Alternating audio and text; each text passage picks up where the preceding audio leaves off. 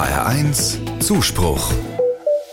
Genau heute vor 404 Jahren wurde die erste Einbahnstraße in London eingerichtet. Wenn ich an Einbahnstraßen denke, kommt bei mir schnell das Gefühl auf, bin ich hier eigentlich wirklich auf der richtigen Spur? Kommt mir womöglich unerwartet jemand entgegen?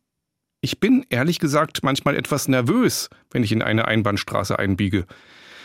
Denn in so einer Straße gibt's ja oft kein Zurück mehr. Mir sind tatsächlich manchmal nicht nur andere Autos, sondern auch Radfahrer entgegengekommen. Die dürfen das sogar bei entsprechender Beschilderung. Im Leben ging's mir manchmal auch so. Da konnte ich auch manchmal nicht wenden, sondern musste manches einfach bis zum Ende durchziehen. Das war manchmal unangenehm, aber auch im Nachhinein gut gewesen. Auch wenn es streckenweise sehr zäh war. Ich denke zum Beispiel an manche Durststrecken, bis mein Studium und meine Ausbildung zu Ende war. Immer wieder hatte ich das Gefühl, das will und will hier nicht zu Ende gehen. Soll ich abbrechen? Soll ich umdrehen? Aber ich hatte noch mehr das Gefühl, zurück geht's auch nicht. Ich muss da durch, wie in einer Einbahnstraße. Viel länger als Einbahnstraßen gibt's schon Labyrinthe, nämlich schon seit über 3000 Jahren. Ein Labyrinth ist sozusagen eine Einbahnstraße, die sicher zur Mitte, zum Ziel führt, allerdings auf ziemlich verschlungenen Wegen. In einem Labyrinth komme ich ganz sicher zur Mitte. Ich darf nur nicht auf der Stelle treten, sondern muss den Weg weitergehen und darauf vertrauen, am Ende werde ich am Ziel in der Mitte ankommen.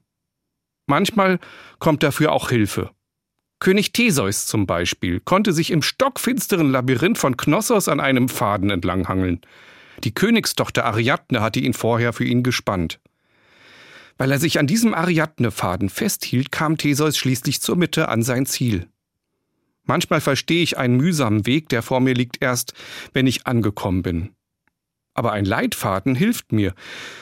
Mir hilft es zum Beispiel, auf Gott zu vertrauen und darauf, dass er mich zum Ziel führt. Er ist für mich wie ein roter Faden in meinem Leben.